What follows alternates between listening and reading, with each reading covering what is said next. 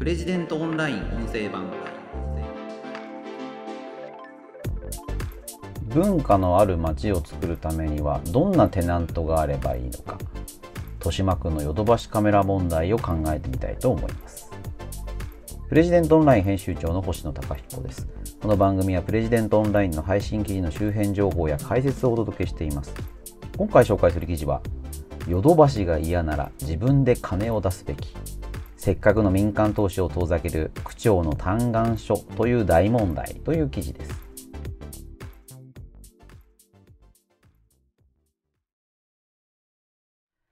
えー、こちらの記事は西武池袋本店の改装計画について地元豊島区の区長が反対を表明して記者会見を開き、まあ、この百貨店の入居している土地を一部所有している西部に対してですね嘆願書、まあ、そういった改装をやめてくれというものを提出しました。でこれが大きなニュースになっているんですね。どうなのかということを、まあ、街づくりあの街ビジネスに大変詳しい木下仁さんという方に寄稿いただいた記事があります。あの、こちらについてちょっと解説したいと思うんですけれども、どうでしょうかね。結構大きなニュースになったので、西武池袋本店の1階から4階、ここが、ま改装されて、今はスーパーブランド、ルイ・ヴィトン、エルメス、グッチ、まあそういった店が入ってるわけなんですけれども、これがヨドバシカメラ、まあ、家電量販店になりそうだと。これあの、今ですね、そごう・西武というのがセブンアイ・ホールディングスが持っているんですけれども、これがフォートレスという投資ファンドに売却される予定になっています。で、このフォートレスというのはヨドバシカメラと連携して、百貨店の家電量販の融合した店舗っていうのをね、展開する方針を掲げているんですね。まあ、なので、おそらくこの西部の1階から4階にも、ヨドバシカメラが入居するんじゃないかと。で、それは困るよというのが、あの、豊島区の高野区長がですね、これをもう真っ向から反対するということを記者会見でぶったということなんですね。嘆願書は、あの、豊島区のウェブサイトにももうアップされていて、まあ、結構ね、すごいことが書いてありますよ。まあこの西武ホールディングスが西武百貨店をやってるわけじゃないんですよね。あの西武百貨店の入っている土地の一部を持ってるというだけなので、まあ、あの、この後藤さんに嘆願書を出したところで影響力がどれだけあるのかなんていうことも、記事の中でも指摘されてますし、僕もそう思うんですけども、うん、ちょっとこのね、嘆願書の中身を読みましょうか。西武池袋本店は池袋の顔であり、街の玄関です。また、1970年代に個性あふれる独自路線で一世を風靡したセゾン文化の伝統を今に受け継ぐ唯一無二の存在です。文化を軸に人々を引きつけるその経営は池袋の街の品格と風格を作り上げる上で大きな役割と使命を担ってきました。私は区長になって6期24年間、豊島区の破綻寸前の財政を再建し、一心に文化を基軸とした街づくりに取り組んでまいりました。まあ、というね。で、池袋のイメージは文化の街として大きく高まった。でその文化戦略の中心が西武池袋本店の存在であり、その周辺の街づくりなのである。でですね、こっからがすごいんですよ。しかし、今後のヨドバシカメラの参入は池袋のさらなる家電量販店の激化につながり、西武池袋本店が展開する海外ブランドショップの撤退をもたらし、長年育ててきた顧客や富裕層も離れ、今まで築き上げてきた文化の街の土壌が喪失してしまいます。だからやめてくれっていう嘆願書なんですけどね。まあ、じっくり読んでいただいて皆さんの感想を僕も聞きたいところなんですけども、まあ、今ちょっと読み上げました。えー、西武池袋本店が展開する海外ブランドショップの撤退をもたらし、長年育ててきた顧客や富裕層も離れ、今まで築き上げてきた文化の街の土壌が喪失してしまいます。ここの文章がね、僕もちょっとよくわからないんですよね。あの、まあ、池袋にはね、あの、ビッグカメラ、野島、山田電機と、大きな家電量販店がありますから、まあ、そこにヨドバシカメラが参入してくれば、家電量販店の競争が激化するというのはわかります。嘆願書はね、家電量販店の激化って書いてありますけど、まあ、競争の激化ですよね。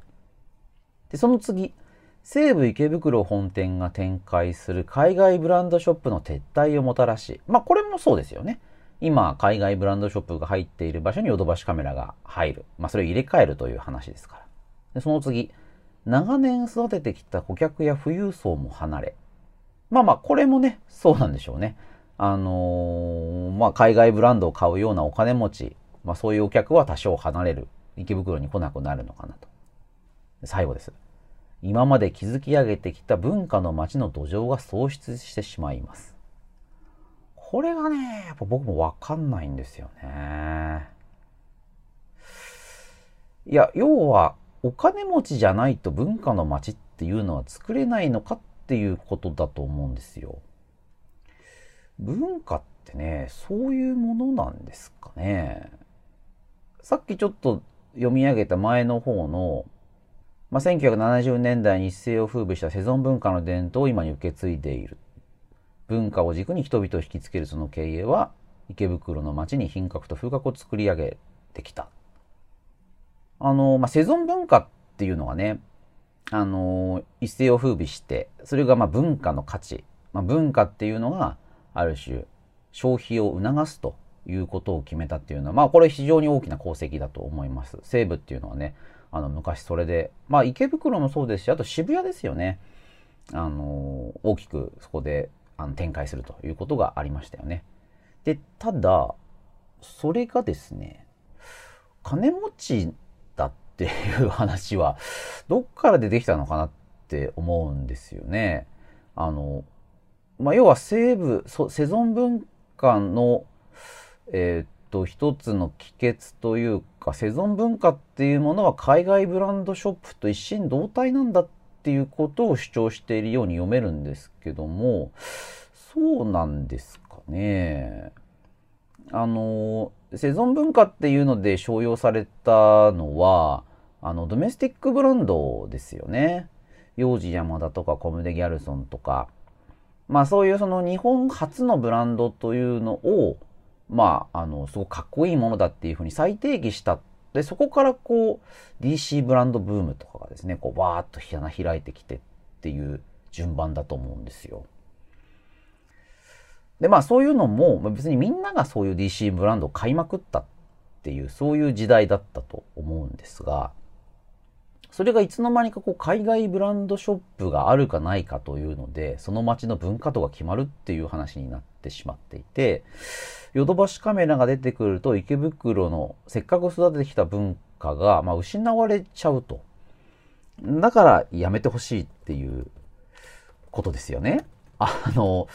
うーん、ちょっとわからないですよね。まあ、もしかしたらそういうことがあるのかもしれないんだけれども、それをじゃあ豊島区の区長という人が主張するというのが果たして、まあ、良いことなのか悪いことなのかっていうことなんだと思うんです。あの、まあ、主張するのは自由なんじゃないかっていうね、考え方もあると思いますし、まあ、あの、海外ブランドショップが必要なんだという街づくりの考え方もあるのかもしれないんですけども、民間の百貨店がやろうとしている改装計画に、政治家である区長が意見をするということは、これ、やりづらくなりますよね。そもそも改装計画やめようかと思っても、まあ、ありえないことじゃない。池袋の、まあ、駅上の百貨店という立地があるから、投資ファンドがそれをまあ、高く評価して、セブンアイから買って、その場所を、まあ、家電量販店にすることで、より多くの売上利益を上げられるだろうというところからお金が動いてるわけですけど、いやいや、それは困るからやめてくれっていうふうにですね、政治家に言われたら、そんな圧力を超えてまでそこに大きな投資をするっていう考え方にはならなくなりますよね。まあ、要は本来池袋に流れ込むはずだった投資というのがま、入ってこなくなっちゃう。遠ざけられてしまうというリスクがあると思います。豊島区長の仕事っていうのは何なんですかね？まあ普通に考えて、まあ豊島区、まあその中心の町は池袋ですけれども、まあそこをまあ活性化する、活気づける、まあそれも豊島区長の大事な仕事だと思うんですよね。まあ文化の町として育ててきた。あの、その価値を高めるように努力してきたというのは非常によくわかるんですが、だからといって民間の投資を遠ざけるっていうことをやっていいんですかね。でむしろヨドバシカメラに入が入ったとして文化の街っていうのが損なわれるっていうロジックもよくわからないわけですからそのなんかよくわからないロジックでうんヨドバシカメラ叩きをしてもですねうーんどうなんですかねあのほとんど理解が得られないんじゃないかなと思います。で、実際あの、この記事の反応なんかを見ていても、まあ、よくぞ言ってくれたなんていうようなことが多いんですが、うーん、だから、高野区長が見ているものが何なのかっていうことになってくるのかなと思います。うーんだちょっとね、うがった見方をすれば、すでに池袋の街にはビッグカメラ、野島、山田電機という家電量販店があって、そういうすでにある家電量販店というのは当然地元の自治体と連携してたりもするわけですから、新しくヨドバシカメラが入ってくると、すでにある家電量販店は困りますよね。そうすると、その、すでにある家電量販店を守るために、新規出店に対して牽制してるなんていう見方もあり得ると思うんですよね。ここでは文化の街というのが壊されてしまうというのがね、嘆願書の一番の主張になってるわけなんですけれども、すでにね、池袋っていうのは家電量販店の街ですよね。あの家電を買い揃えるというか、安く家電を買おうと思ったら池袋っていうのはね、この10年ぐらい東京の人の常識だと思うので、そこに新たにヨドバシカメラができたからといって文化が損なわれるなんてことはないと思いますよね。で、文化の担い手とは何かということなんだと思うんですよね。当然ファッションブランド、ハイブランド、スーパーブランド、まあ、ルイ・ヴィトンとかエルメスとかグッチとかドルチアンのガッパーナとか、まあ、そういったブランドが文化の担い手であるというのは、まあ、当然のことかなと思います。でただ、それだけじゃないですよね。ファッションのそういう店舗がなくなったら文化が損なわれるっていうのは、随分歪んだ文化の見方だなと僕なんかは思います。ヨドバシカメラ、文化たくさんありますよね。おもちゃもいっぱい売ってるし、まあ家電とかね、そういう、なんですかね、洗濯機とか冷蔵庫とか、そういうものも文化の担い手という言い方してもおかしくないと思うんですよね。家電芸人なんていう言葉もありますし、家電芸人は文化とは全然関係ない。あんなものは文化じゃないんだっていうのは、どうなんですかね。芸人さんっていうのはまさに文化の担い手なんじゃないかなと思うんですよね。文化っていうのはね、すごくあの幅広い意味合いのある言葉かなと思うんですけれども、どうですかね？文化の対極にある概念っていうのが政治っていうものかなという気がします。文化の反対に政治がある。で、今回嘆願書を出してきたのは、まあ、政治家ですよね。で、政治家が文化を語る。これすごくね、相性が悪いと思うんですよね。文化っていうのは、政治が介入してああだこうだするっていうもんじゃないと思うんですよね。政治の対極にあって、まあ、勝手に生まれてきて勝手に豊かになる。まあ、それが文化のあの大きな側面なんだと思うんですよ。カウンターカルチャーなんていう言葉もありますし、池袋が例えばオタクの街って言われるようになったのも、何か特別な政治的な手当があったからそうなったわけじゃないですよね。まあね、あの、高野区長、豊島区を、まあ、池袋を国際アートカルチャー都市にね、するためにいろいろ努力されてきた。まあ、それはわかるし、努力されるのは全然いいと思うんですけれども、あの、何かをこう、育てるために、他の何かの邪魔をするっていうのはね、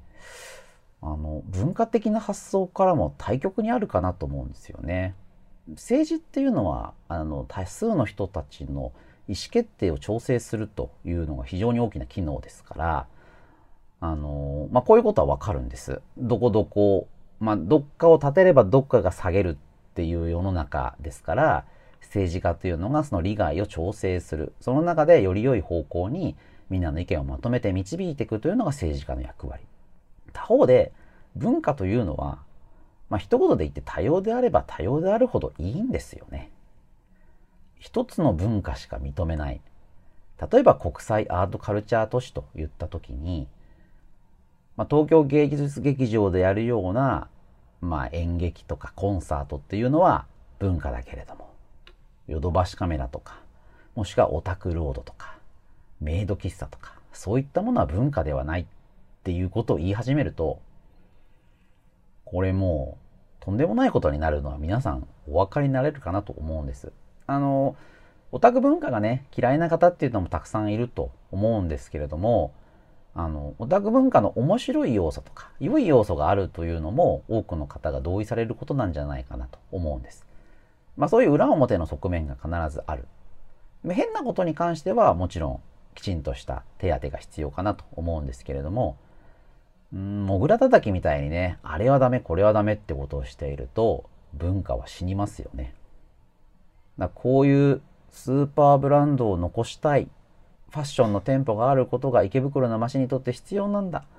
それはわかるんですけれども、まあ、ある種、資本市場の要請によって、ここには家電量販店が入った方が売上利益につながるよという判断があるものに対して政治家がいやそれは困るんだ。今のままにしといてくれというのは、まあ、どう考えても無理筋なんじゃないかなと。思います。で今回の問題で、まあ、木下さんも記事の中に書かれてるんですけれどもこの政治家豊島区長の嘆願書記者会見を大きなニュースとして報じるマスメディアっていうのも責任があるんじゃないかなと僕も思うんですよね。今回の嘆願書やっぱり変なんですよ。これ嘆願書を出す相手はフォートレスであるべきですよね、投資ファンドの。なぜか西武鉄道の方に出している。まあそれは西武鉄道の方がしがらみがあるからだと思うんですよね、政治に対して。